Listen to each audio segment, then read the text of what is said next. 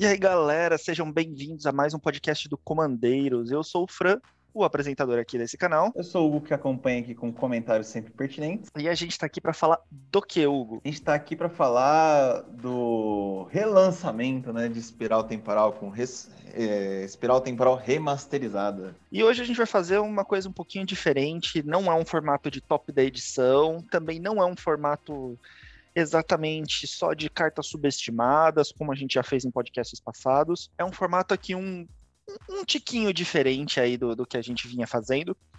Mas acredito que vocês vão, vão curtir. E a gente vai dar também nossa opinião sobre o bloco, se a gente acha que ele, que ele tá legal, que se não tá.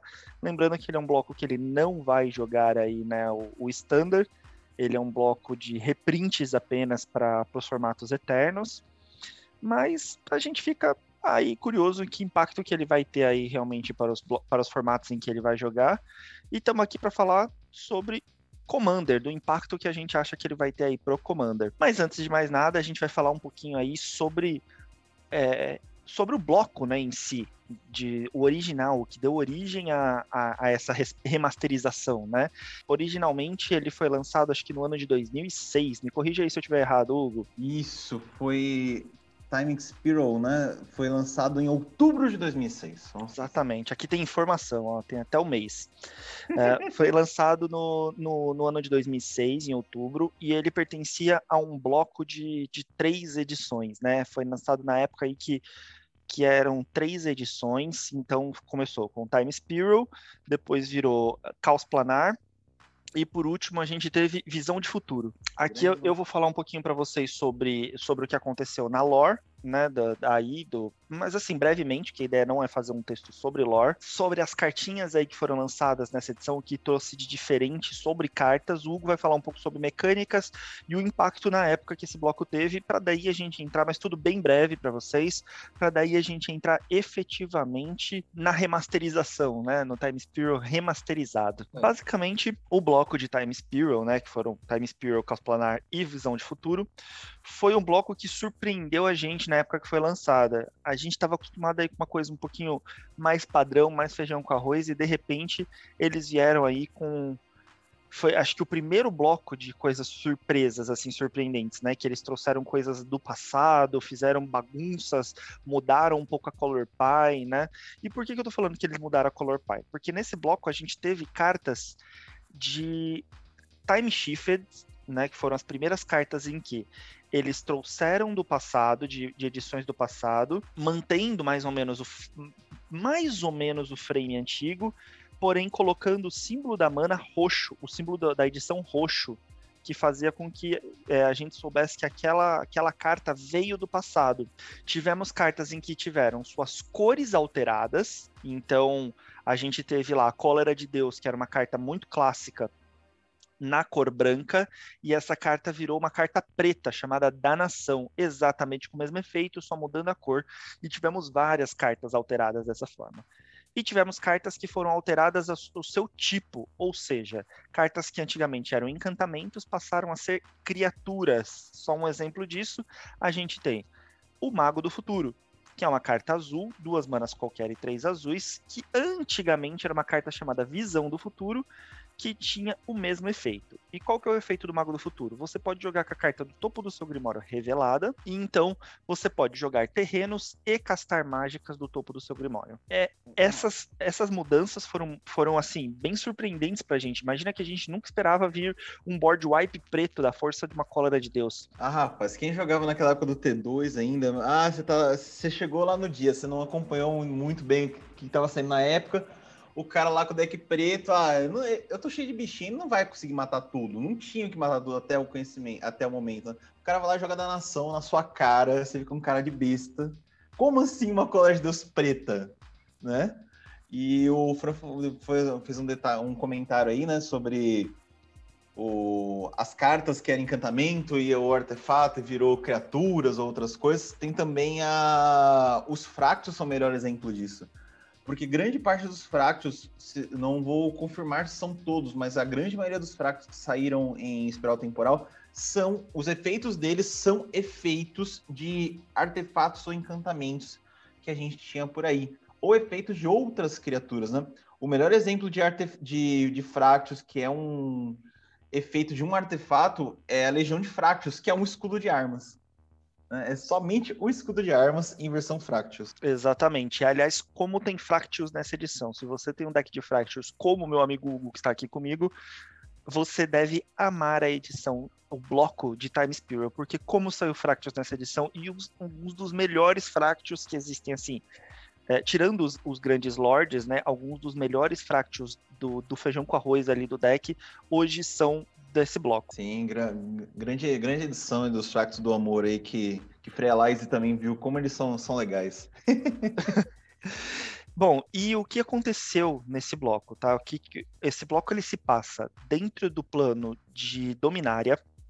Ele veio para concluir um pouco algumas histórias que ficaram paradas lá no passado, né? Então ele veio para concluir histórias sobre os Teferi, a Joira, a Jesca, Uh, enfim, todas essas histórias que ficaram um pouco paradas lá no passado, que a gente não sabia como se, iriam se resolver, eles vieram para. É, é, esse bloco trouxe para resolver. É, basicamente, assim, os três nomes aí, Espiral Temporal, Caos Planar e Visão de Futuro, eles são justamente o que aconteceu em Dominária, porque foi um caos lá.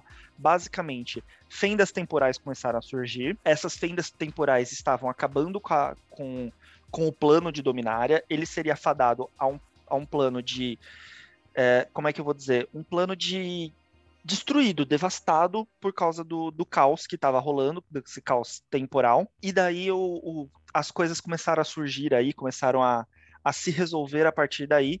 A gente teve o Teferi como sendo o grande o Teferi e o Vencer, né, como sendo os dois grandes heróis aí da, desse bloco. Basicamente, ele serviu pra, como sendo um bloco para que o Wizards trouxesse de volta cartas que já tinham morrido, mas que ela vinha potencial ou cartas que já tinham se ou estavam esquecidas ou que tinham morrido, trazerem de volta a vida por causa da, da espiral temporal, né, desse caos, caos, caos temporal que teve. Uh, e com isso ela também pode trazer versões alternativas, que por causa do caos temporal começaram a surgir versões de outros planos dessas mesmas criaturas. Então a gente começou a ter, por exemplo, a croma vermelha.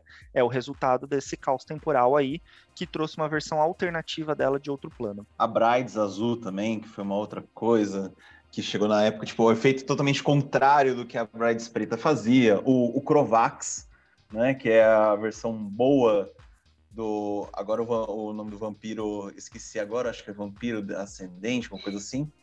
Depois aí a gente procura quem é o nome do vampiro. E outra, por exemplo, a, a Mirri, né? A Mirri virou uma, um vampiro, um vampiro amaldiçoado, né? Eu tive muitas versões aí de outras de outros seres aí do, do tempo do tempo de Dominária que vieram diferen, diferentes, né? No, no, novas versões, novas cores. Exatamente. E daí, assim, por exemplo, o Teferão da Massa aí, que, que que estava perdido no tempo, conseguiu retornar para nós, né?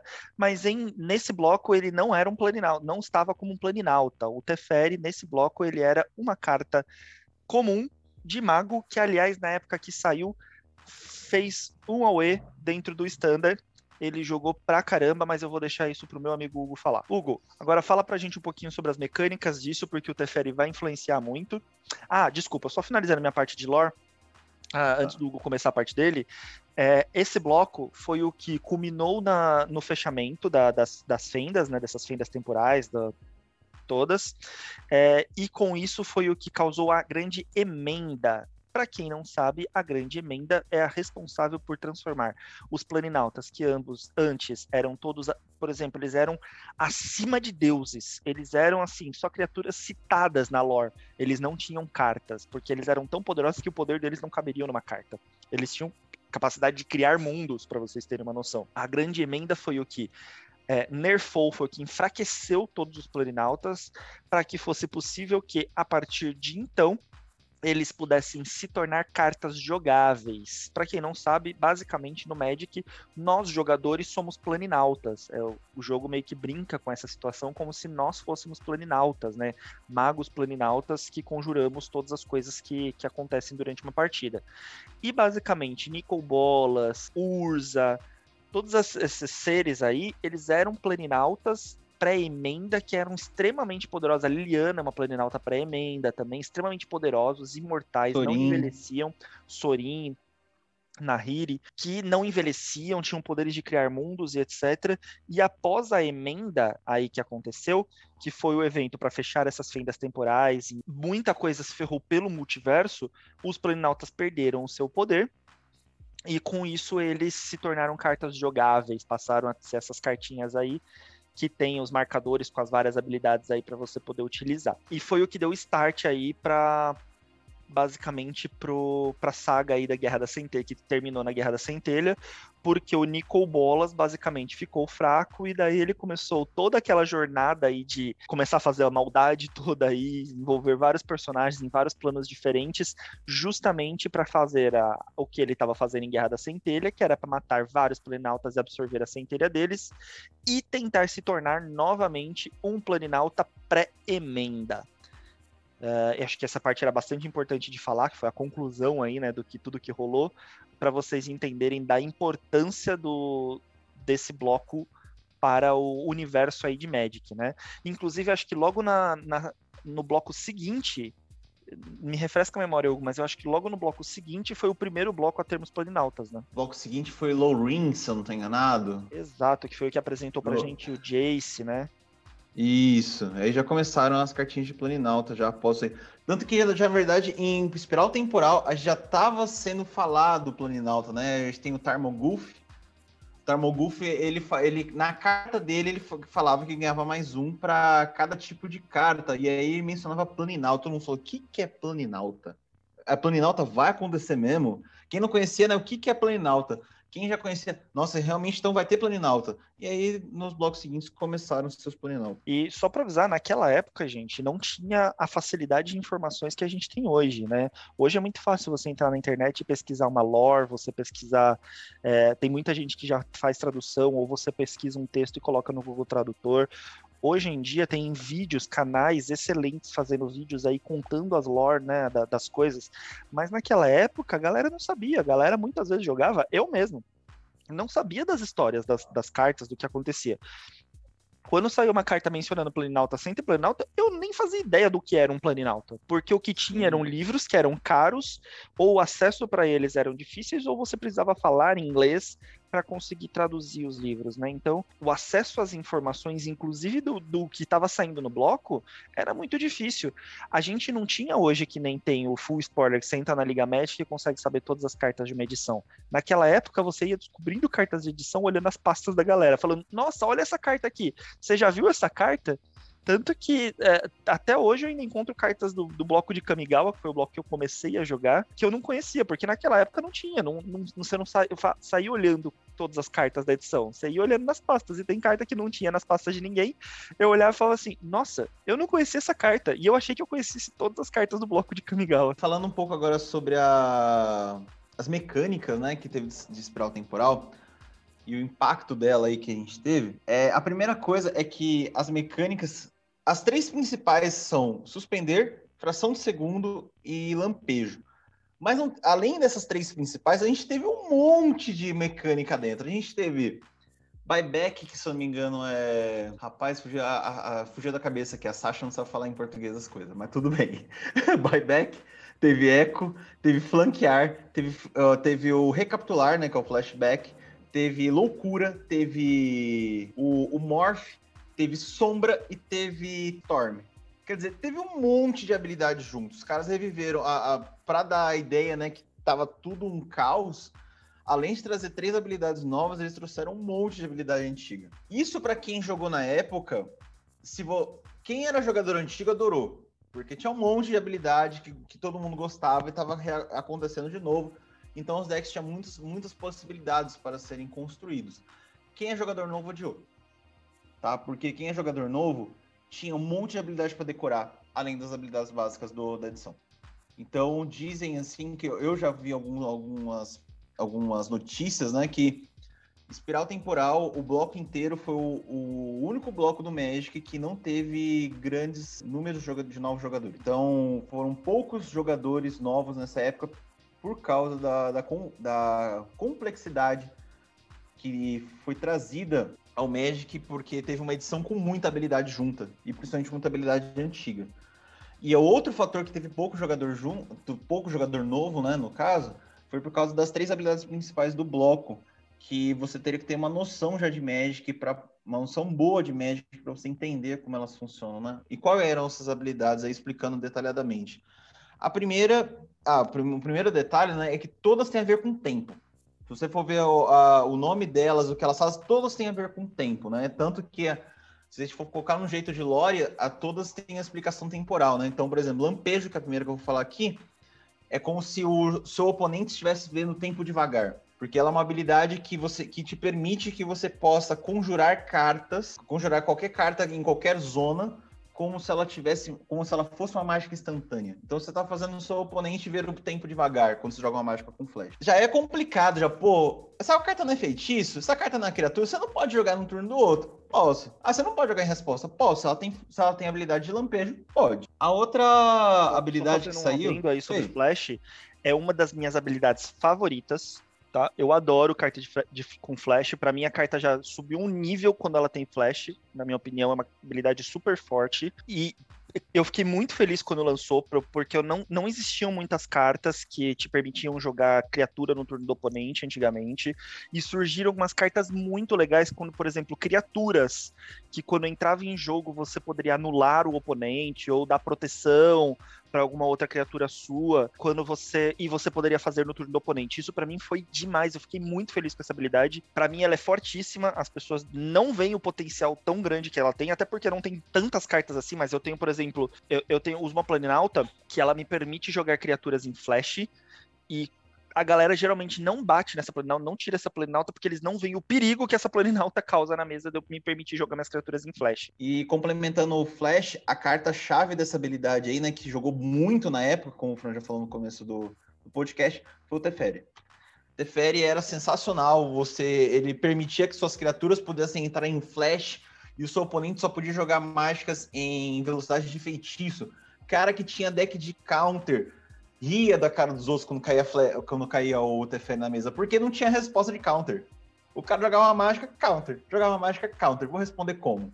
Né? Então é, era, uma, é, era bem complicado se lidar com o Teferi na época. Falando nas nossas outras habilidades que tiveram, né? Que também confundiram, infelizmente, a cabeça dos, dos, dos outros jogadores, principalmente dos novos.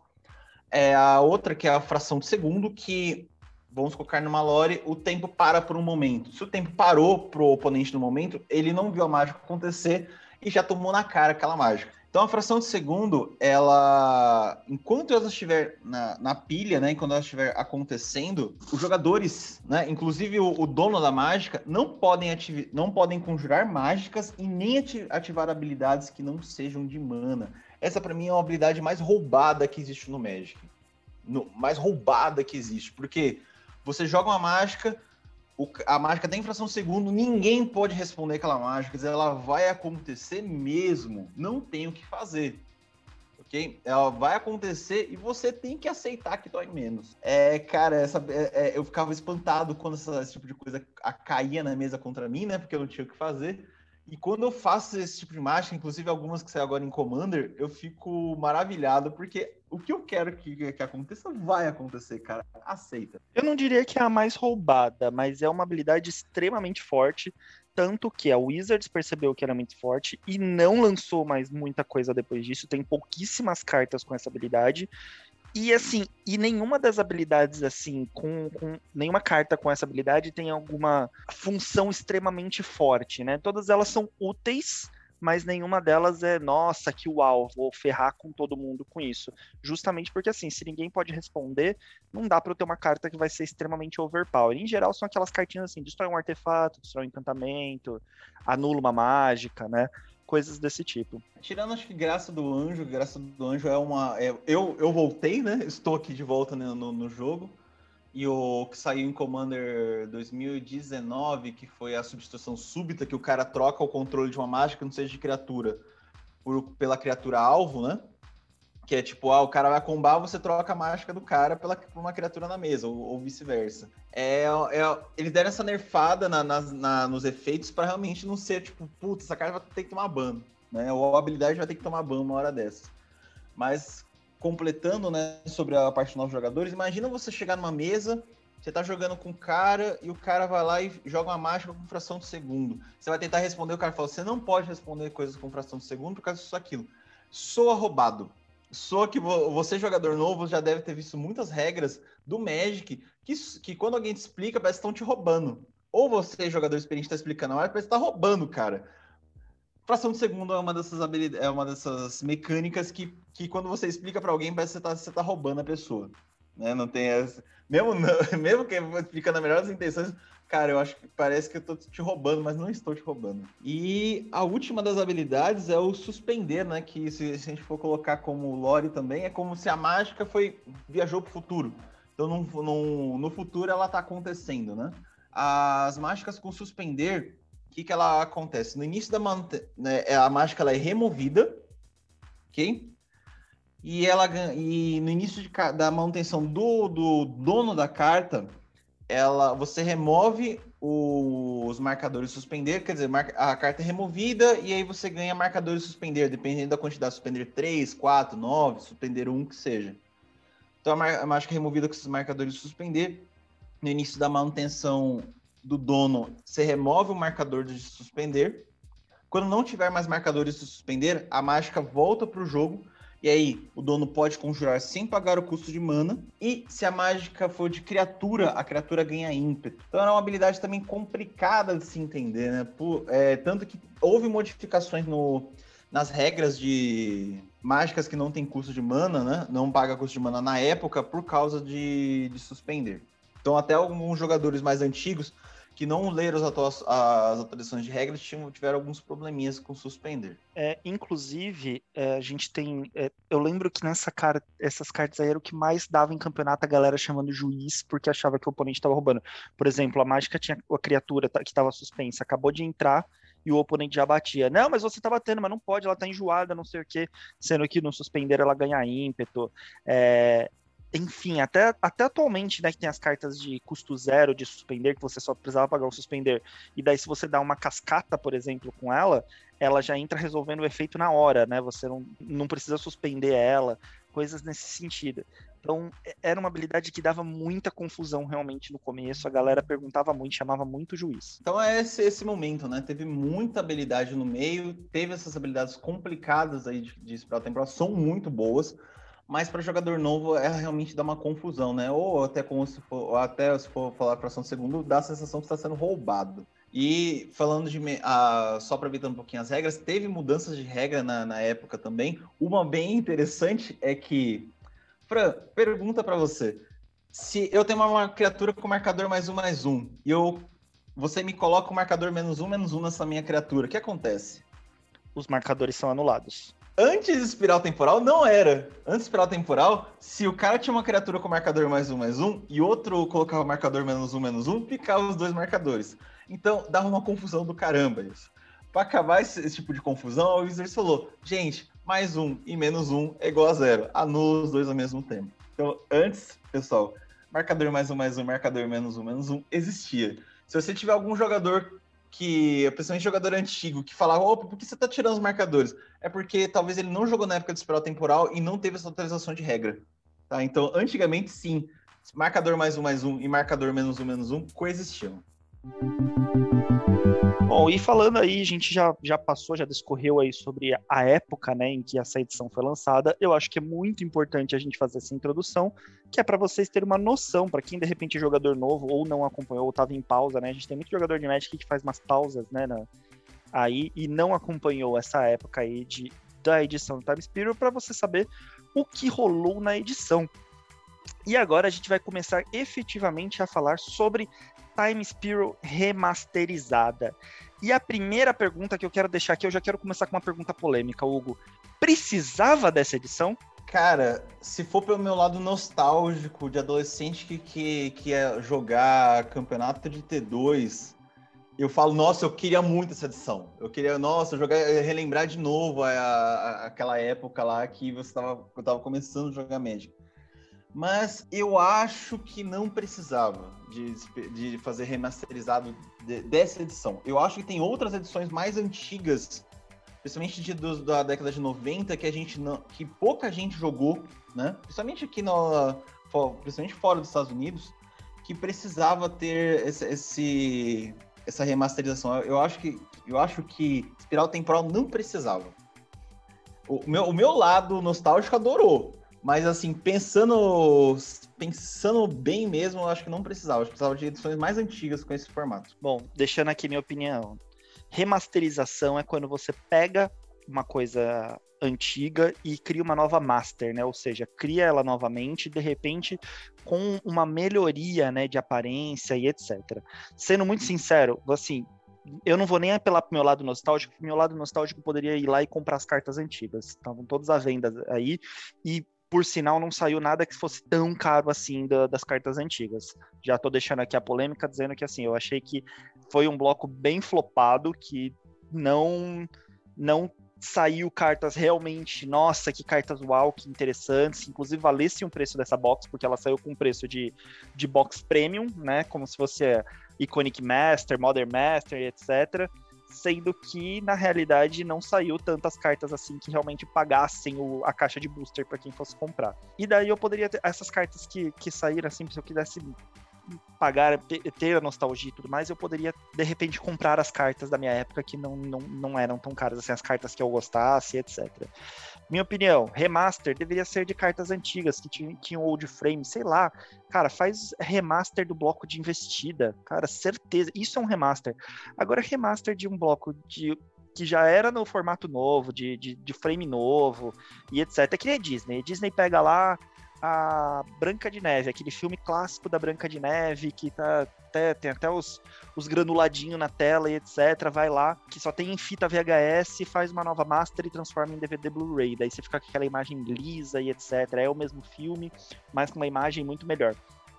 Isso para mim é remasterizado. Confesso que eu não comprei muito bem essa ideia, não achei esse bloco mil maravilhas, embora tenha cartas interessantes no bloco. Não vou dizer que o bloco é totalmente ruim, tá? É uma, tem muita carta interessante, principalmente para você, comandeiro. Mas eu não achei, nossa, que mil maravilhas, que bloco interessante. Podem tacar pedras em mim, pode falar se você gostou do bloco, você deve estar tá me xingando nesse momento. Mas achei bem flopado e achei que era um bloco desnecessário.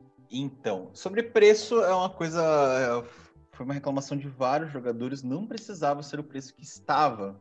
Né? Ah, Hugo, tem carta time shifts, Hugo, é carta prom, é, que é as carta promo que já vem com precinho a mais. Não paga caixa, gente. A gente pode aumentar o preço que for das time shifted, mas você tem que sair quase todas, né, na, boas para a gente falar, opa, pagou, pagou aí o que eu paguei. Então eu não acho uma, eu não achei o preço se fosse mais barato, provavelmente eu, eu mesmo falando que a, a, a edição não precisava ser impressa, eu compraria. A outra coisa que o. Pode completar aí, Fran. Não, que eu ia falar, é, aproveitando justamente que o Hugo deu esse, esse gancho, a Time Shifted é, é diferente das Time Shifted de agora, são diferentes das Time Shifted lá atrás. As lá atrás, as Time Shifted, né, que, que houveram, eles tinham feito o símbolo de, da edição roxo. Nessa daqui, eles pegaram cartas que são convidadas, ou seja, cartas que não são originalmente do bloco de Time Spiral, lançaram aqui na remasterização porém eles lançaram com o old frame, ou seja, com aquele frame antigo que, que era usado até o bloco de investida. E daí com isso eles estão considerando como essas time shifts como sendo como se fossem cartas promo, sabe? Como se fosse, como é que eu vou dizer? Uma masterpiece, digamos assim.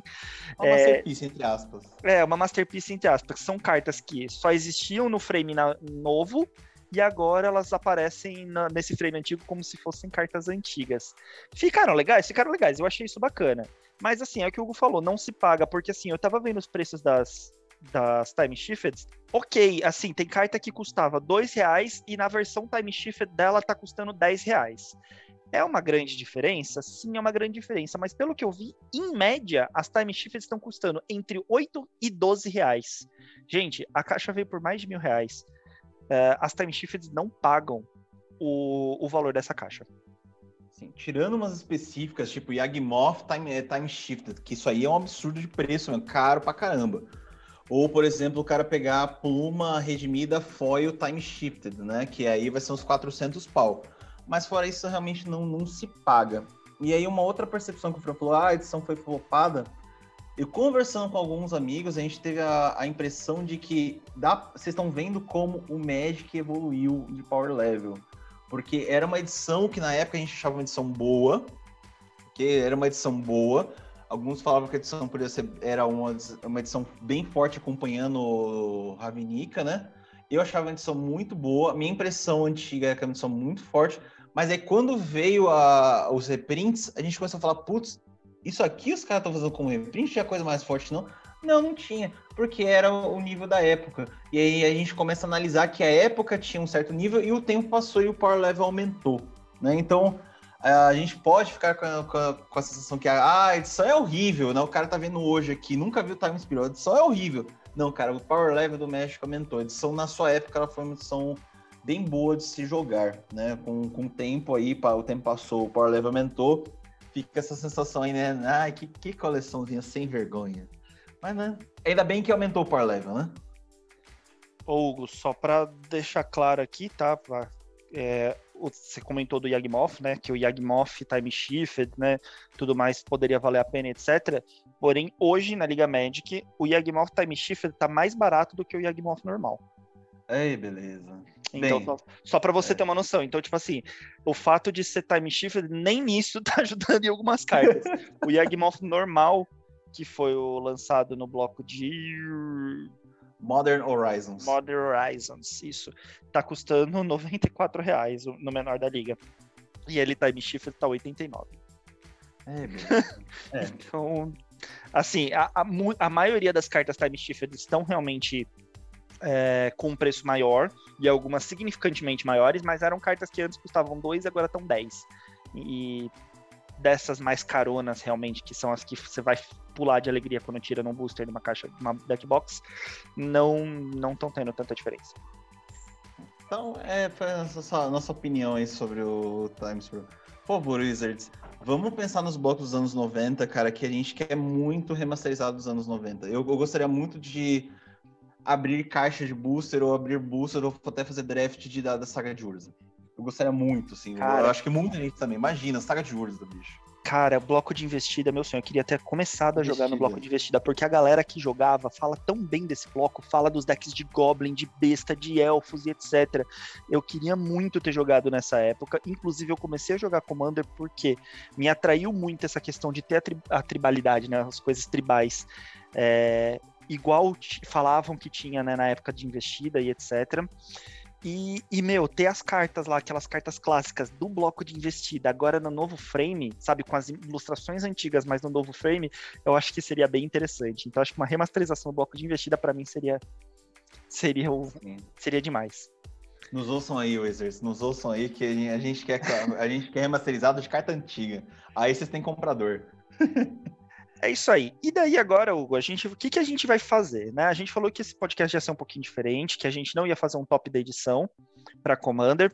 A gente vai fazer, na verdade, uh, duas listas aqui. O Hugo fez uma lista com um tema para vocês, com cinco cartas dentro de um tema, e eu fiz uma lista com cinco cartas dentro de outro tema. O Hugo vai falar para vocês sobre cinco cartas que ele acredita que o reprint vai trazer benefícios para a comunidade do Commander, reduzindo o preço. Então, na verdade, esse podcast aqui é um podcast meio para você que está querendo economizar e adquirir umas cartinhas, vai ser muito útil para você. O Hugo vai falar Isso. aí dessas cartas para você economizar no bolso, que ele acredita, obviamente, gente. Ninguém aqui sabe como é que vai ser o futuro, ninguém aqui tá no bloco de visão do futuro, né? Piadinha. é, então a gente não tem como saber. Pode ser que todas as, tudo que o Hugo está falando dê, dê com tiro na água, né? Mas uh, uh, existem boas chances de cair pelo menos um pouco o preço e ele tá, vai falar aí para vocês algumas cartas que vão ser uh, boas para você pegar agora com essa remasterização. Depois que o Hugo falar cinco cartas dele, eu vou para minha vez e eu vou falar cinco cartas subestimadas, ou seja, no mesmo estilo do que a gente fez na, no nosso podcast passado. Inclusive, se você não ouviu ainda nosso podcast passado, ouça lá. A gente falou sobre cinco cartas subestimadas brancas. Inclusive, tivemos feedbacks de ouvintes comprando essas cartas, que ficaram interessados em comprar aquelas cartas. é, depois do que a gente falou. Então, eu vou fazer a mesma coisa falando de cinco cartas subestimadas em geral do que está sendo lançado agora em Time Spiral, né? Cartas que já existiam uh, por aí, elas são cartas baratas e são cartas que as pessoas não usam, mas poderiam usar porque são cartas interessantes. Então, Hugo, comece sua lista, por favor. Isso. Só um detalhe importante, né? A gente está fazendo essa trégua aí por enquanto, né? Ah, a gente faz a lista bonitinho e tal, todo mundo se abraça aqui, né? Mas é temporário, tá, pessoal? Quando vier, vier os próximos top de edição aqui, de edição normal, aqui o bicho vai pegar e vai ter treta de novo. Então, o é pessoal gosta de treta, aguarda um pouco aí que já já a trégua acaba. Antes da gente falar das, da, de eu falar das minhas cartas, né? Que eu, que eu vi que, que, gente, que é bom a gente já ficar de olho e talvez até comprar é, vou explicar para vocês como eu faço uma análise de, de, queda de carta, né? Com esses tempos aí de pesquisa de Liga Médica, que é o principal foco que eu vou atrás.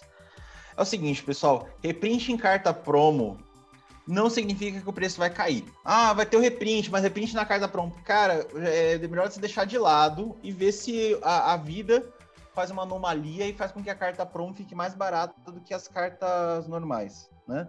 Por exemplo, ah, Hugo, mas teve o a Legião de Fracos, que saiu em promo de juiz lá em 2019 e ficou mais barato que as cartas de. a, a carta de a versão de caos planar. Aquilo é uma anomalia, pessoal.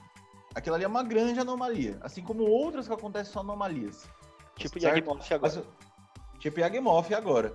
Mas no contexto geral, carta promo, como as cartas Time Shifts vão sair, não baixa preço de carta tá? Elas vão ficar no seu patamar de preço ali, meio que, meio que um paralelo das cartas normais. Então, não contem que a carta saiu time shift e ah, vai, agora vai cair preço. Opa, pode, pode tirar o cavalinho da chuva. Inclusive, eu fico bem chateado com isso, porque eu queria uma linha de força do vácuo. Fiquei feliz que ela ia ser reprintada, é, para de repente cair um pouquinho o preço e ter com o burro na água. Sim, é, a gente foi ver, opa, time shift, é, não vai cair o preço não. Felizmente, né, a gente vai ter que ficar contando com a, com a sorte de que talvez caia. Reprint em raridade acima do que já foi do que ela existia antes também não diminui o preço de carta. Por exemplo, da nação. Opa, reprint da nação, agora vai cair esse negócio, cara. Não vou, para que nunca vou pagar 100 reais no da nação. Agora vai cair 50, a gente pode começar a pensar em pagar.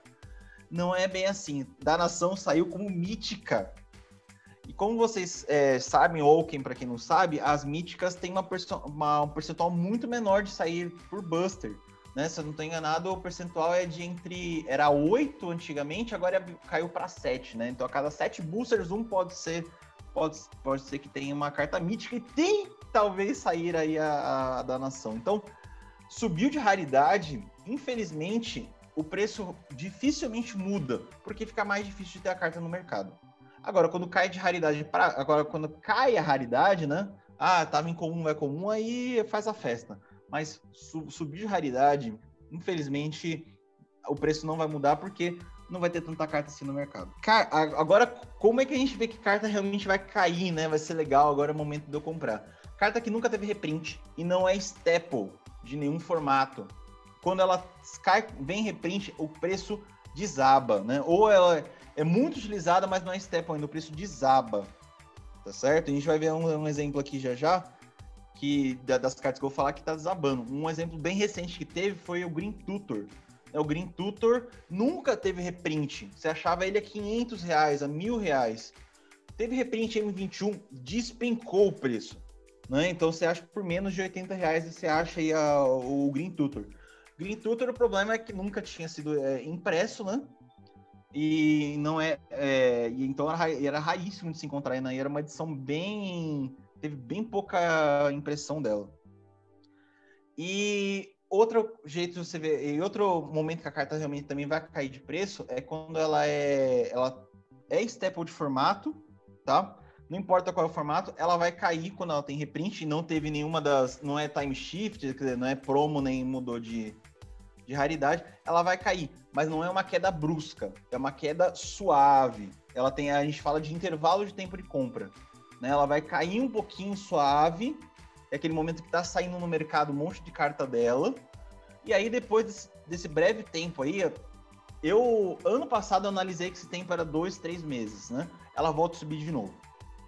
Então, essas cartas que tem a queda suave, acompanha. começou a subir, compra porque vai, aí vai subir de novo e não volta mais para o preço anterior. Ok? Então, isso aí são as minhas análises aí, como é que eu vejo o preço de cartinha para ir atrás de cartinha que eu tô precisando de comprar, porque tá caro e agora é o momento de, de talvez comprar ou não. E só complementando, eu concordo 100% com, com o que o Hugo falou, tá? A análise que ele fez aí é exatamente a análise que eu também faço sobre preços de cartas, quando eu tenho reprint, nova edição e etc.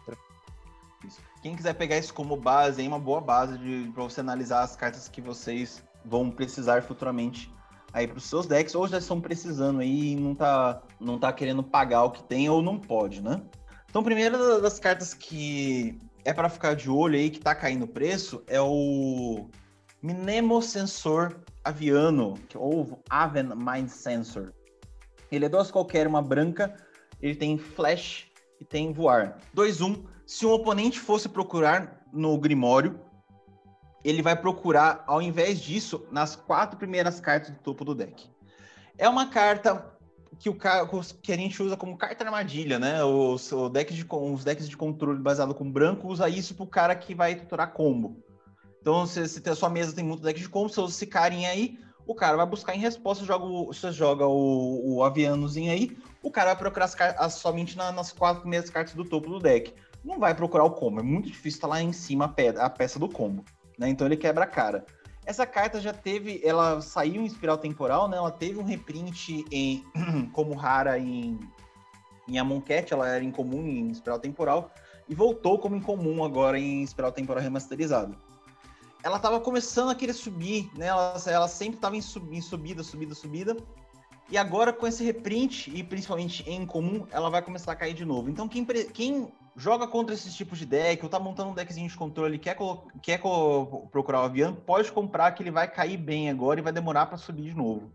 Tá, então, é, tá, ele tava em subida, a Wizards foi travou com esse reprint. Bom, só falando aí sobre o Aviano que o Hugo, que o Hugo citou, a, as edições dele, ele está, ele estavam indo, ó, ele sempre custou aí na faixa de 3, 3 e pouquinho, tá? Ele estava começando aí na para faixa de 9 a, de 7 a 9 reais.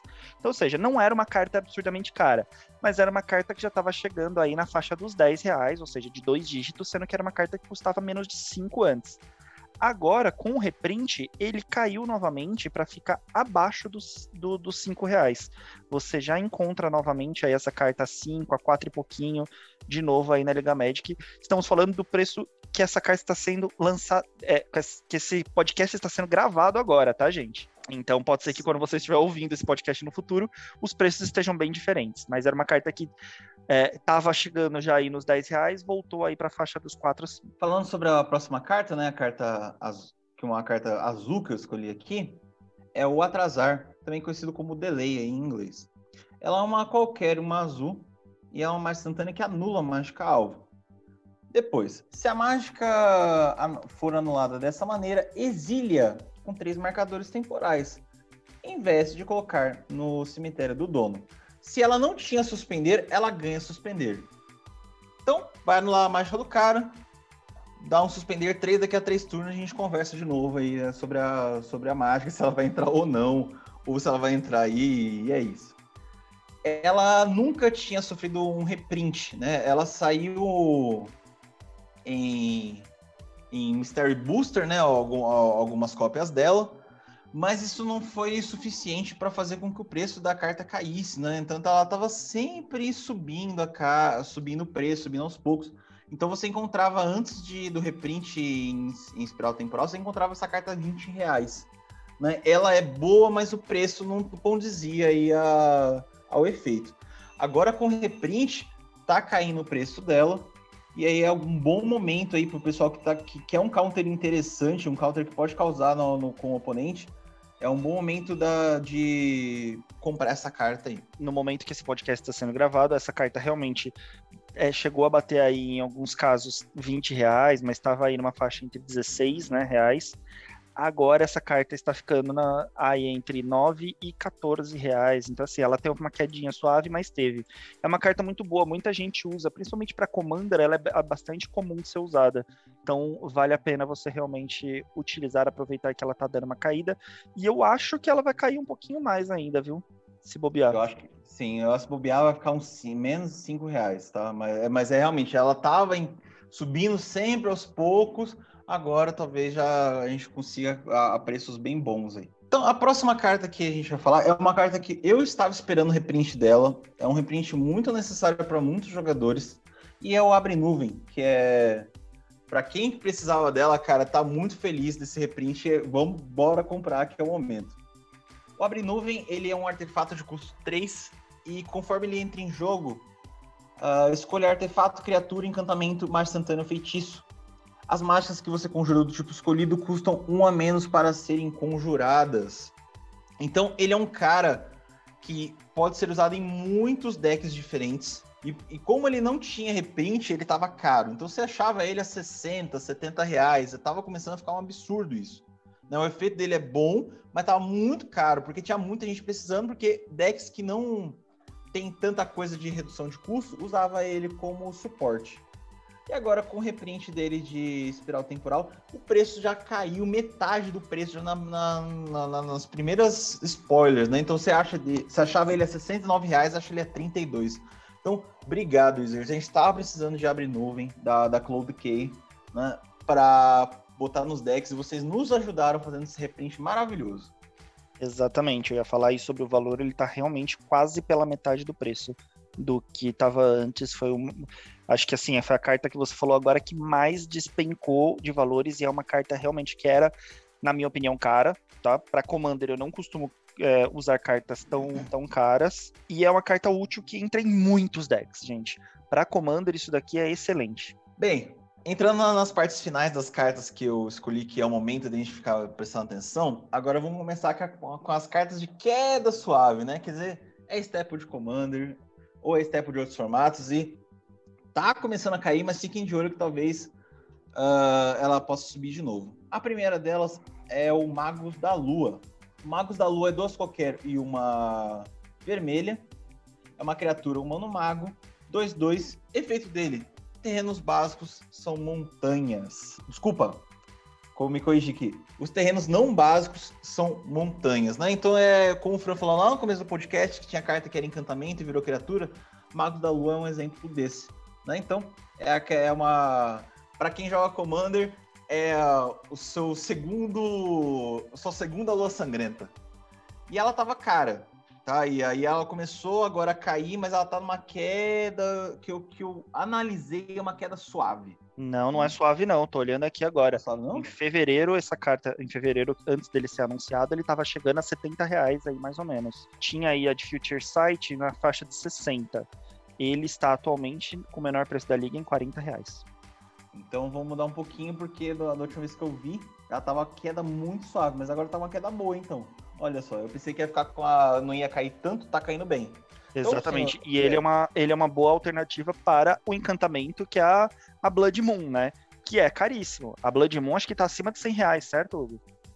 Deixa eu conferir aqui. Eu acho que não, mas vamos mas mesmo, mas é, não é uma carta barata. É, a última vez que eu tinha visto a Blood Moon, ela tava acima de 100 reais.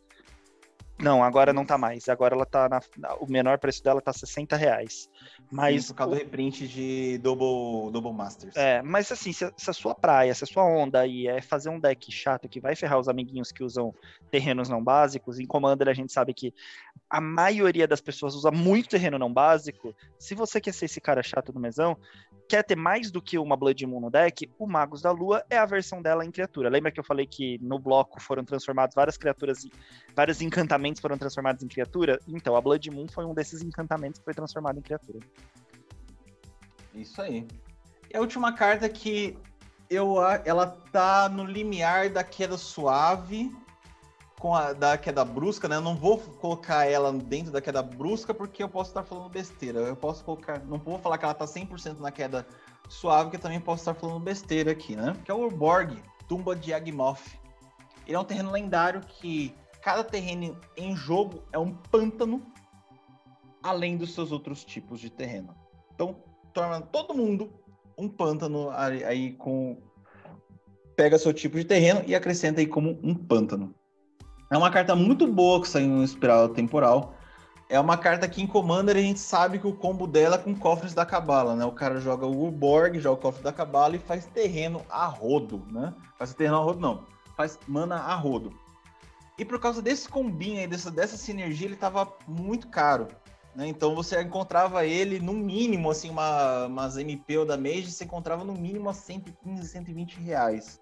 É, os reprints que teve ao longo dos anos não segurou esse aumento de preço. E agora, com o Espiral Temporal, que teve o reprint dele e o reprint não mudou, né? Não, não mudou a realidade para Mítico, manteve-se em raro, tá havendo uma queda. Né? É uma, é uma queda. Não é uma queda brusca, mas não é uma queda tão suave assim. E eu acho que é o momento de quem está precisando de Urborg ficar de olho, porque pode ser daqui a pouco ela pode ser que ela suba de novo e aí você perca no momento de compra. Então analisa ela. Você vê que está começando a travar a queda de preço, eu acho que é o momento de comprar. Mais Começou a subir. A queda foi de 20 reais. Então, é, é por isso que eu falei, é uma queda, tá entre uma queda suave e uma queda brusca. Né? Uma queda brusca para mim vai ser 30, 40 reais a menos. Mas é o momento de vocês analisarem começou a querer subir, já compra, porque ela vai embora e o preço não volta mais atrás. E é uma carta que já teve outros reprints, né? Não é uma carta que ah, esse é o primeiro reprint dela. Uh, o Borg, ele que eu falei, ele estava aqui na faixa de R$ reais em fevereiro. Agora, em março, nesse momento da gravação desse podcast, ela está custando R$ reais. Então, é, um, é, é uma queda de 20 reais, que eu acho que pela carta é uma queda bem justa aí. É mais, do, mais barato do que isso, acho que ela não fica. Sim, e, e um detalhe bem importante, um detalhe não, um agradecimento, outro agradecimento. Obrigado, Wizard, por não colocar o Borg como mítica. Se colocasse o Borg como mítica, o preço ia para as alturas. Tá? O preço ia embora, essa carta. É, aí o cara que quer, quer, quer querer ter cofre da cabala com o Borg, ou somente o Borg para dar um equilíbrio de land, o cara não ia conseguir pegar nesse terreno, porque são terrenos de 200 pau para cima, né? Ia ser uma caverna das almas. Exatamente, acho que foram, foram quedas aí muito boas. Eu, eu vou dizer, Hugo, que eu acho que a sua lista ficou numa, numa ascendente muito legal. Você começou aí pela carta com menos impacto aí de preço até chegar na carta com mais impacto. Porque eu acho que realmente o Borg aí, as duas últimas que você falou, são cartas que realmente eram cartas que estavam no limiar caro, ainda continuam caras na minha visão, mas assim, acho que mais barato do que do que tá agora elas não ficam, então é um bom momento para você pegar porque elas vão subir novamente. Sim. Se cair mais, gente, aí, aí é abraço, mas se não cair, mas, mas vamos ficar de olho. vamos ficar de olho. Isso aí. E aí, Fran? Quais são as cartas que você acha que são subestimadas, o pessoal não usa e tiver a olhar com outros olhos aí pro Commander? Muito bem, gente. A minha lista, eu fiz ela uma carta de cada cor, tá? Pra gente ter uma diversidade grande aí. Então não vai ter artefatos, são cinco cartinhas, uma branca, uma azul, uma preta, uma vermelha e uma verde. E eu vou dizer que assim, foi bem difícil fazer essa lista, não foi fácil não. Porque, e por mais que, como eu falei no começo desse podcast, eu achei que foi uma edição um pouquinho flopada é, essa Time Spiral remasterizada, não foi uma edição, nossa, que edição uau, né, que trouxe cartas caras, também não trouxe cartas inúteis. Eu achei que ela trouxe cartas muito boas que, mesmo que o preço dessas cartas seja um preço baixo, seja um preço que é, às vezes de um real, dois reais, não dá para dizer que elas são subestimadas. Por mais que o preço das cartas aí seja tipo dois reais, é uma carta que tá em tudo quanto é deck. Então foi muito difícil de fazer essa lista. Inclusive, eu tava, quando eu tava conversando com o Hugo pra gente definir essa pauta, eu tava falando para ele as opções, ele me mandou algumas opções e eu falei, Hugo, mas não dá para dizer que essa carta é subestimada, porque ela tá em tantos decks. Eu entro no EDH Hack, por exemplo, e eu vejo essa carta aí em 4 mil decks, 5 mil decks, não dá para dizer que isso é subestimada, por mais que ela esteja barata, né? E aqui a ideia era falar de cartas subestimadas.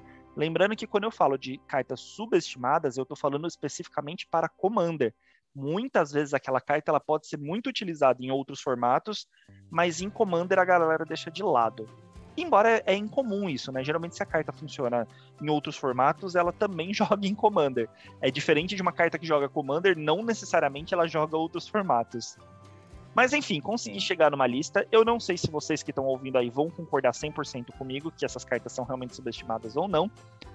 Mas vou apresentar aqui minha lista para vocês, que foi o que eu consegui fazer aí dentre isso. E todas, lembrando que quando a gente fala de cartas subestimadas, elas precisam ser baratas, tá?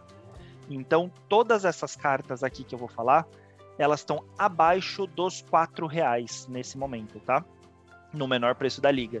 Então, ou seja, com, com 15 reais você compra todas as cartas que eu falei agora. E eu acredito que todas elas são muito úteis para Commander. Bora lá ver o que, que, a gente tem de bom. Bom, a carta branca, começando pelo branco, a carta branca que eu escolhi como sendo uma carta subestimada é a Insígnia do Trono Vazio. É uma carta muito boa, é uma carta rara, uma carta rara que o menor preço dela da liga hoje está a um real. Três manas qualquer, mais duas manas brancas, cinco manas no total, é um encantamento. Quando você castar uma carta de encantamento, ou seja, quando você conjurar, né, uma carta de encantamento, você cria uma ficha de anjo 4/4 voar. Gente, uma ficha de anjo 4/4 voar não é um negócio fraco, vamos combinar. Né? É um negócio bem, bem apelão. Você muitas vezes paga 5 manas para fazer um anjo 4/4 voar simplesmente. E você ter a oportunidade de ficar fazendo vários de, desses é algo excelente. Por que, que eu tô considerando ela uma carta subestimada? Porque assim, gente, eu tava recentemente, eu fui, comecei a fazer uma pesquisa bem intensa de cartas de que tem sinergia com encantamentos, porque eu tava querendo montar um deck de encantamento. E eu vi que as cartas que tem sinergia com esse deck de encantamento no Commander são todas caras, porque o deck de encantamento é um deck que joga bem relativamente. Então a gente tem aí as cartas de encantamento jogam são todas acima de 7 reais, 8 reais, 10 reais, 15 reais. É, caras que eu entendo assim, gente, eu, eu literalmente eu monto decks usando com, com 80 reais, eu monto um deck inteiro muito bom, tá? Só para avisar vocês. Por isso que às vezes uma carta de 15 reais, pra minha visão, ela já tá relativamente cara. Ela precisa ser uma carta muito boa. E o sigil aí, né, a insígnia do trono vazio, ela é uma carta de um real e que tem total sinergia com decks de encantamentos. Ah, Fran, mas você que geralmente fala de cartas que são versáteis, está falando de uma carta que só tem. só funciona bem com decks de encantamentos. Então, gente, aqui não funciona só com decks de encantamentos, né? Ela é para deck de encantamentos, você precisa ter um número considerável de encantamentos no deck, mas você não precisa ter um deck só de Tuvassa, um deck só de encantamentos para jogar ela. Se o seu deck for um deck agro ali, de bicho, por exemplo, a gente tem muito deck sei lá, da. Como é que é o nome daquela carta verde, branca, ou que quando, que quando ela entra em jogo você escolhe encantamento, que você, quando você coloca a aura nela, você vai fazendo token? Siona, grande Siona. Siona, isso mesmo. Se você tem um deck da Siona, a Siona não necessariamente é um deck só de encantamento. Na verdade, ela é um deck ali de bichos, né? Que faz tokens, etc. Mas que tem um número grande de encantamentos, até pela habilidade da Siona. Então, se você tem um deck de Siona, vale a pena usar ela. Porque cada encantamento que você fizer pra Siona, além de fazer o tokenzinho do, da Siona, você ainda faz um anjo 4-4 ali. Ah, fora isso, o deck da Tuvassa, fora isso, outros decks. Cara, se você tem um deck lá, é, tem um deck de vampiro que eu vi que é preto e branco somente. E vai bastante encantamento também, porque é um deck meio de, de dor, né? Aqueles decks que ficam usam os encantamentos para ficar tirando vida do oponente.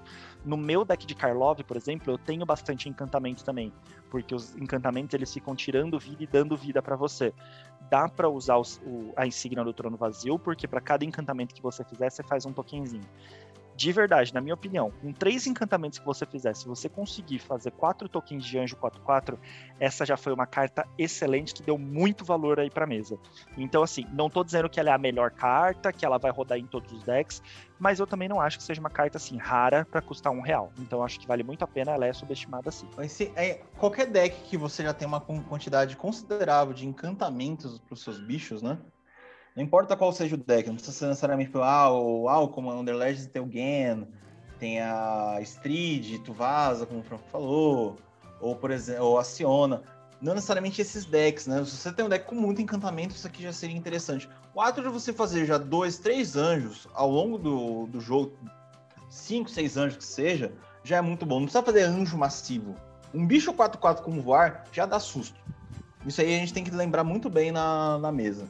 Qualquer um que já começa com um bicho 4-4 voar já começa a, a causar perigo. Beleza, seguindo então aí para a cor azul, Uh, o que, que, eu acho que seja uma carta subestimada da cor azul? Ensinamentos místicos. Ela é uma mágica instantânea, três manas qualquer e uma azul. Você procura no seu Grimório por um card de mágica instantânea ou um card que tenha lampejo, que tem a habilidade do Flash, revela e coloca na sua mão, depois embaralha o Grimório. Fora isso, ela tem a habilidade de recapitular. Recapitular dele é caro, não é barato. É 5 qualquer e uma mana preta. E faz com que você limite também as suas cores aí. Tem que ser um deck com azul e preto. e daí você recapitula, exila essa carta aí do, do seu cemitério e pode usar o efeito novamente. Gente, se você tem combo que, que resolve, que ganha a partida com azul é, e num deck azul e preto, não precisa ser só dessas cores, mas um deck que contenha azul e preto, essa carta busca duas peças do seu combo. Ou se você tem um deck que precisa buscar alguma coisa que você. É, para se defender, que tem essas cores também, gente, isso é excelente. Você vai poder buscar duas vezes. E como ela é uma mágica instantânea, você não precisa fazer isso no seu turno. Se você jogou com deck azul, deixou as mana em pé para dar aquele Cyclonic Rift, ou para de repente anular, e não anulou, no passe, né, no, no, fim do turno do oponente, né, para vir para você, você vai lá, quatro manas, tutora o que você precisa. Tutora, às vezes você tá sem counter, você deixou as manas azul só pra, pra dar o blefe, né? Daí você, no, no, fim do turno, você quatro manas, busca o counter que você precisa. Ou busca a mágica instantânea lá que vai fazer o grande efeito, ou busca a criatura, aquela bichão com lampejo que vai realmente é, fazer a diferença aí para você ganhar essa partida. E atualmente essa carta tá custando 35 centavos. É o melhor tutor que existe? Não é o melhor tutor que existe. A gente sabe que para tutorar mágica instantânea, a gente tem o tutor místico, que com uma mana azul tem esse mesmo efeito, busca uma mágica instantânea e coloca no topo do Grimório. Esse daqui não coloca no topo, coloca na sua mão. Então, ou seja, você não perde seu próximo draw. Porém, é quatro manas, né? Então tem seus prós e contras, mas eu acho que assim, não é um tutor ruim para ficar tão subestimada assim pra galera não utilizar nos decks, como eu não vejo ninguém usar. Eu acho ela muito boa, acho ela bem interessante, vale a pena sim colocar nos decks. E lembrando, gente, Commander, você só pode ter uma cópia de cada. Então, por mais que o tutor místico seja excelente, se você precisa de mais tutor para mágica instantânea, você precisa de mais cartas diferentes que façam o mesmo efeito. Então você precisa do tutor místico. Isso é uma, isso é uma coisa bem importante que a gente pode comentar aqui. É que a gente precisa começar a normalizar tutores de mais de três manas. Existe um certo preconceito que, tipo, ah, tutor bom mesmo, tutor, tutor foda é Mecan... azul. Ah, é Mercant Scroll, que é uma qualquer uma azul. Ah, é tutor místico, no verde é o. Woodley Tutor. Ver o preto, vou, vou, falar o preto agora, o Green Tutor, porque o verde me fugiu da cabeça agora. Verde é o Woodley Tutor. Isso, o Woodley Tutor, que é o, que é o verde. O branco é o Tutor Esclarecido. O vermelho, Gumball, né? Quer dizer, tudo, eu falei tudo de coisa de uma mana, duas manas. Ah, isso é tutor bom. Tem que. Tutor tem que ser isso aí, mas que isso não roda. Não é bem assim, gente. A gente tá jogando num formato de 99 cartas. Um tutor de 3 ou 4 manas, ou, ou 4 manas que já dá susto, tem que ser normalizado com um tutor bom também. Ah, algo, mas eu não vou jogar isso no começo do jogo, no me... ou, no... ou talvez não, não jogue no meio do jogo. Cara, se, você, se o seu deck é focado para ganhar no começo do jogo, é um assunto. Mas se o deck não é focado para ganhar no, meio do, no começo do jogo, é para ganhar no meio, pro fim, ou para render bem, tutores de quatro manas são utilizáveis sim. Tá? Então, uma coisa que a gente precisa começar a fazer uma normalização é temos que começar a ver tutores de quatro manas com os tutores bons. Isso é um tutor muito bom. Busca uma instantânea, é, uma instantânea, né? Por exemplo, o Mercant Scroll busca uma estante azul. Esse cara aqui busca qualquer instantânea do seu deck. Se o seu deck tem uma terceira ou quarta cor, vai buscar qualquer cor. E é uma instantânea para resolver qualquer coisa que esteja atrapalhando na mesa. É, e assim, gente, uhum. o, a gente não está falando aqui de Commander competitivo. Vocês já sabem, quem acompanha a gente já sabe que a gente está falando aqui de mesão. O mesão, em geral, a galera começa a jogar forte mesmo, tirando aqueles combeiros. A gente tá falando da galera que joga realmente numa boa, que joga para se divertir, não para ganhar e combar e etc. no terceiro turno, né? A gente tá falando de realmente ter uma diversão, ter uma partida saudável. Em geral, a gente começa a jogar mesmo a partir da quarta, quinta mana. Daí fez a quarta mana, faz o seu tutorzinho aí, de, o seu Mystical Teachings, e busca uma instantânea que vai te fazer diferença aí mais pra frente no, no jogo, com quatro manas, assim. Não tem essa necessidade desenfreada de eu preciso ter um tutor de uma, duas manas, porque eu preciso fazer isso com pouca mana, porque eu preciso fazer isso logo no começo do jogo para ganhar. Gente, lembra que assim, o tutor místico é excelente, mas ele é uma só no deck. Você precisa ter mais, e se você precisa ter mais, você precisa ter os ensinamentos místicos. Bom, vamos então para minha próxima carta, que é a carta preta. Preto, é, confesso que foi, foi acho que a cor mais difícil aí para eu encontrar uma carta que eu considero subestimada aí, né? Porque a maioria das cartas pretas saiu, por mais que fossem baratas, elas não, não eram cartas exatamente subestimadas, eram cartas que eu via em bastante decks. E, e, lembrando que quando eu falo que eu vejo em bastante decks, eu uso muito como base, não que eu use somente, mas eu uso muito como base o EDH Hack. Ali, quando você coloca uma carta, você consegue ver em quantas listas de deck aquela carta foi inserida. É, e eu considero como subestimada até umas mil, uns mil decks, tá? Porque ali as cartas que realmente são hypadas, né, que todo mundo usa, elas estão em decks 4 mil decks, 11 mil decks. Tinha carta ali que eu vi que, que tava em 20 mil decks diferentes. Então isso para mim não é uma carta subestimada, né? É uma carta que por mais que seja barata, estava em muito deck. Então eu escolhi o Ceifador das Almas. Eu adoro essa carta. Uh, eu acho que ela é bem barata pelo, pelo que ela traz aí de, de benefício. Ela é uma carta de 3,80 no menor preço da liga agora. É um demônio, 4 manas qualquer e 2 manas pretas. 5/5, ele tem Death Touch. 6 manas, 5/5, Death Touch é bem bacana, tá? Eu já acho bem legal. Mas o que eu acho mais bacana do efeito dele é que toda vez que outra criatura que não seja uma ficha morre, você pode comprar um card. Gente, detalhe importantíssimo: não precisa ser sua, tá? A criatura que tá morrendo. Pode ser uma criatura do oponente. E preto, vamos combinar que o que mais tem é mata-bicho, né? Então, para você, com seis manas, você vai ter um negócio que vai te dar draw praticamente a todo turno, num mesão, muito difícil alguma coisa não morrer numa rodada. Então é basicamente um bicho 5-5 Death Touch que vai te dar draw, pelo menos um draw a mais todo turno. Digamos assim. E se não tá. Se não tá morrendo uma criatura por turno, aí alguma coisa tá errado. no mesão. Sim. Então, eu acho que é um bicho de muito valor. Lembrando que ele ainda assim, ele é um demônio, então se você usa de repente aquele encantamento da Liliana, que se você tiver quatro demônios com nomes diferentes na mesa, você ganha o jogo, ele ainda conta, né, aí como um demônio para isso ele entra na mesa com a. Se você tem o deck da Calha, que quando ela bate você coloca um demônio, então ele pode entrar rapidamente com a Calha na mesa. Seis manas não é difícil de fazer. Para uma carta de seis manas que vai te dar um bloco forte ali e ainda vai ficar te dando draw, eu acho que é. Juntou seis manas, tá com ele na mesa, faça ele. Não tem esquema. Eu acho que é uma carta fortíssima. No deck da minha Meren ele tá, porque no deck da Meren eu sacrifico muita criatura minha, então eu mesmo posso matar meus próprios bichos para dar o draw dele. Com isso eu tô juntando mais carta na mão para fazer mais bicho, para sacrificar mais bicho e trazer bicho de volta. Enfim, acho ele excelente. Uma carta rara por 3,80. Gente, tá esperando o quê? Compra o seu Harvester of Souls. Então, Ceifador de Almas, eu acho ele muito bom para deck de sacrifício, sim. Porque ele dá esse draw garantido, ele vai, ele vai dar um draw garantido para você. Então, seu deck mata muita coisa, seu deck faz as pessoas sacrificarem coisas, joga com ele é bem, é muito bom. Ah, mas os meus oponentes fazem muita ficha. Mata os bichos certo, então. Porque você sempre, ele sempre vai te garantir pelo menos um draw por turno, um, né, ou um draw a cada rodada. É bem bom isso aí para substituir alguns draws pretos que possam estar faltando nos seus decks aí. Então, para deck de sacrifício, realmente ele é bem aconselhado. Exatamente. Se você tem um deck de uhum. Shirei, que ele joga muito bem deck de Shirei, ele não joga bem no deck de Pé de Limo, porque o Pé de Limo faz muito token e, e não pode ser token morrendo, como o Hugo bem disse aí, para dar o draw.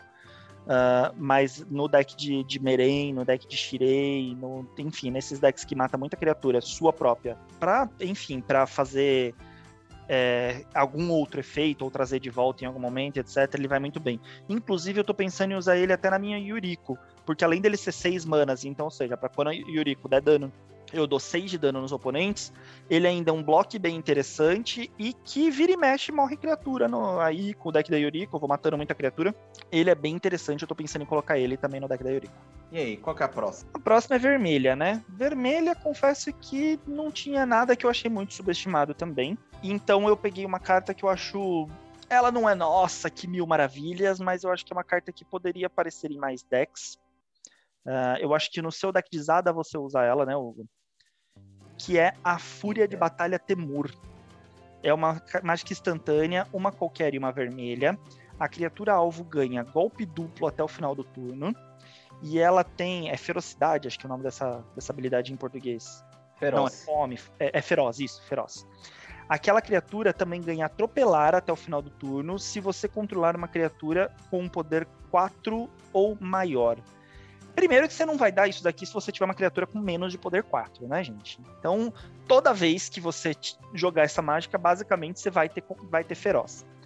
Isso aqui joga muito em decks, seja de, sei lá, num deck vermelho e branco de equipamentos. Você vai ter lá aquele equipamento, você enche de equipamento o seu negócio, Uh, seu bicho tá forte, você vai bater uma pancada só, mas seu bicho tá sem um atropelar, ou vai bater, mas precisa bater mais. A pessoa não vai esperar que você tá com uma mágica instantânea na mão para dar isso. para dar o golpe duplo e o atropelar. Dificilmente ela vai estar tá esperando isso. Ela vai esperar que essas habilidades venham pelos equipamentos. Então, no deck vermelho e branco de equipamento, eu usaria. Você tem um deck da Kyria aí, a Destemida, um deck de. Uh, enfim, de equipamentos de geral, em geral, que tenha vermelho, eu usaria ela. Deck verde e vermelho, não preciso nem falar, né, gente? Deck verde e vermelho, agro, que geralmente você pumpa a criatura ou faz aquelas criaturas gigantes, que é agro, bate, dá o golpe duplo para aquele seu bichão e show de bola, só, só alegria. Deck azul e vermelho, gente, tem aqueles decks que, que, que aquelas criaturas que ficam gigantes graças ao a quantidade de, de mágicas instantâneas ou feitiços no seu cemitério aquela criatura já tá grande, daí você vai lá, dá golpe duplo para ela, além dela ficar maior ainda por causa do de ser mais uma mágica instantânea, porque isso daqui é uma mágica instantânea que vai estar no cemitério, você ainda tá dando golpe duplo para ela, você mata um oponente numa pancada só. Então é uma carta uma excelente finalizadora aí para você finalizar um oponente só. Às vezes tá só você e mais um, ou você tá, quer tirar uma pessoa que tá te causando, tá sendo uma pedra no seu sapato no mesão, quer tirar essa pessoa ou ganhar, ela é uma excelente carta para você finalizar. Duas manas por 45 centavos que ela tá atualmente. É uma excelente carta, recomendo para todo deck que faz alguma coisa para bater de uma vez só, faz alguma coisa grande para bater de uma vez só. Sim, a gente tem que aproveitar a época das vacas gordas, porque Fúria de Batalha Temur era uma carta que tava um pouco complicada de ser achada, e aí agora tem reprint em tudo. Né? Antes, antes era uma carta comum que muito utilizada em Pauper, ela era utilizada Commander também, o pessoal não tava achando tanto assim, mesmo sendo comum, né? E aí depois veio esse boom de reprint aí, a partir de 2019, que fez com que a gente achasse ela com mais facilidade. O Fran falou um ponto bem excelente. Quem tem deck de Zada, quem tem deck da Pluma, que é um deck que eu tô montando também, quem tem deck do Shuyun, sabe o poder da Fúria da Batalha Temur. Porque tu vai inflar seus bichos e você vai meter o tapão, o cara não espera ganhar um golpe duplo com atropelar. Agora, sugestões que o Fran deu de deck, outros decks que podem receber isso, é, é essa folha de batalha é bem excelente. Então, quem tem esse tipo de deck, né? Tipo, deck equipamento, por exemplo, né? Ou decks que contam com feitiço instantâneo no cemitério para dar efeitos, é, efeitos de, de buff, né? Inflar os seus bichos. Folha de batalha Temur pode ser uma boa opção aí, um bom substituto para outras cartas que estão talvez um pouco caras ou é, você não está gostando tanto no deck, né? É, eu tentei falar assim cartas, é, decks que fugiram do padrão, né? Obviamente que pra Zada isso daqui é excelente. Não, eu não precisava nem estar tá falando. Se você tem um deck de Zada, certeza que essa carta tá no seu deck. Se você é um jogador de Zada, certeza que essa carta tá no seu deck. Então tá aí os, os exemplos, né? Porque, tão, porque seria tão interessante usar essa carta aí. E agora, nossa carta, nossa derradeira aqui, a carta verde, que eu considerei como, como a carta subestimada aí da, da edição, na cor verde, chama Tempo de Necessidade. Vou ser sincero, já joguei contra muito deck verde, nunca vi ninguém usar essa carta. Eu uso essa carta em muitos decks verdes meus, mas eu nunca vi outras pessoas usarem essa carta. É uma carta que eu acho excelente. Originalmente ela é do bloco de Kamigawa. Atualmente está no preço de 3,60 no menor da liga. Ela é uma, uma qualquer e uma verde. Ok, ela é um feitiço. Isso é o que testemunha contra ela mas você procura no seu Grimório por uma criatura lendária, revela e coloca na sua mão. Daí você embaralha o Grimório. Então, ou seja, entramos aí num tutor de duas manas. Você só pode buscar criatura lendária. Poxa, que pena. Mas geralmente, se você vai buscar criatura, você vai buscar as criaturas que vão ter o melhor efeito aí na mesa. E geralmente são criaturas lendárias. Ah, é feitiço, não dá para eu fazer no, no, no fim do turno do oponente, né? E tudo mais. Tá bom, mas são duas manas, gente. Então, duas manas vai fazer no seu turno, faz logo no comecinho ali da partida, se ela vier na sua mão. Busca a criatura lá que vai que você precisa pro seu deck. Às vezes você, seu comandante é a carta que você que você baseou o deck inteiro nele, mas às vezes tem alguma outra carta lendária que você precisa muito que venha, que comba muito bem seu comandante. Gente, duas manas por 3,60, você buscar essa criatura é excelente. E daí você não precisa do tutor verde de uma mana que tá caríssimo você pode ter uma carta de 360 que busca o que você precisa. Então essa carta assim, eu não preciso nem ficar falando muito dela, porque eu acho que ela é excelente. Se você tem um deck verde que você tenha outras criaturas lendárias que você precisa buscar pra fazer diferença, essa carta tem que ir no seu deck. Desculpa, mas se você não tá usando, tá vacilando. Isso aí, pessoal. Ela é uma carta bem interessante para decks que tem muita coisa lendária. Putz, ah, mas não tem tanta coisa lendária assim, mas você tem aquele bicho lá que, que, por exemplo, se você tem um deck tribal, você tem aquela lendária que quando ela entra em, em mesa, ela causa, ela infla seus bichos, de, podem ajudar a virar o jogo. Então, ele é um tutor bom, é um tutor barato de criatura. A gente tem os tutores, os tutores por aí pelo, pelo jogo, ou eles são caros de custo, ou eles são caros de preço. Duas mana buscar um tutorzinho, ou fazer buscar um bichinho lendário aí que pode causar na vida dos coleguinhas, é, vale a pena. Exatamente. É, a gente tem colegas aqui que tem deck mono green ou que tem deck verde vermelho, coisas assim, que que de repente montam um deck budget, né, sem querer gastar muito. Cara, essa carta entra perfeitamente. Dá para entrar, busca a, aquela outra carta que não seja o seu comandante, seja lendária, que vai fazer estrago aí na, na partida, ao longo da partida, meu, deixa ela na sua mão guardadinha para quando você precisar com duas manas, mesmo tendo que fazer esse daqui no seu turno por ser um feitiço, tá tranquilo, faça, busque. Para Commander, essa carta joga muito.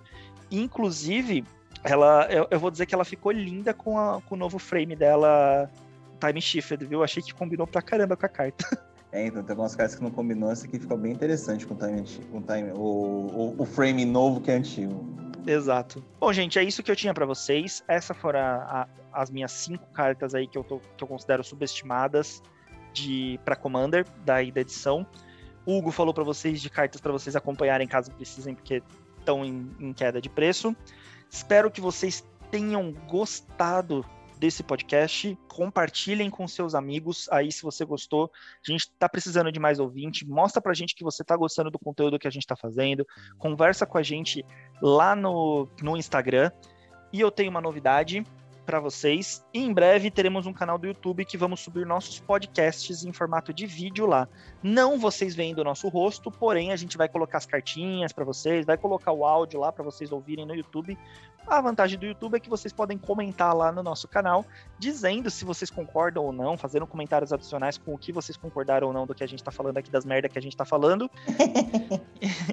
Lembrando da nossa regra de ouro, gente, a gente não tá aqui para cagar regra, tá? Tudo que a gente falou são nossas opiniões pessoais, da nossa vivência como comandeiros. Se você não concorda, tá tudo bem também. Eita, que agora vai ser YouTube também. Eita. Agora, agora vai, hein? Agora engrena. então é isso, gente. Sigam a gente no comandeiros com dois M's. Somos os únicos no Instagram com esse, esse nomezinho bonito aí. E a gente posta lá sempre um meme de brincadeira. A gente posta, tá, a gente posta o, o momento de vocês comentarem quando tem regra nova ou tá, ou tá edição nova.